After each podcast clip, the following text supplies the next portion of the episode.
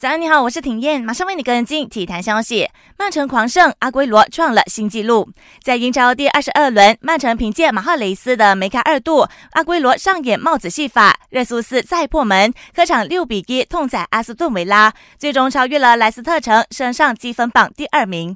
尽管如此，曼城仍落后少赛一场的榜首利物浦十四分。这是阿圭罗至今在英超完成了十二次帽子戏法，他也超越传奇阿兰希勒冠绝英超。阿坤的英超总进球数也来到一百七十七个，超越了亨利，独占英超外籍射手榜头名。另一个赛场，沃特福德三比零大胜伯恩茅斯，并超越了对手，升上第十七位。这也是沃特福德自本赛季英超开赛以来第一次逃出降级区。相反的，伯恩茅斯则深陷保级泥沼。在西班牙超级杯，皇马和马竞在常规赛时间内以零比零和平收场。即使踏入加时赛后，两队也是互吞光蛋，唯有进入点球大战。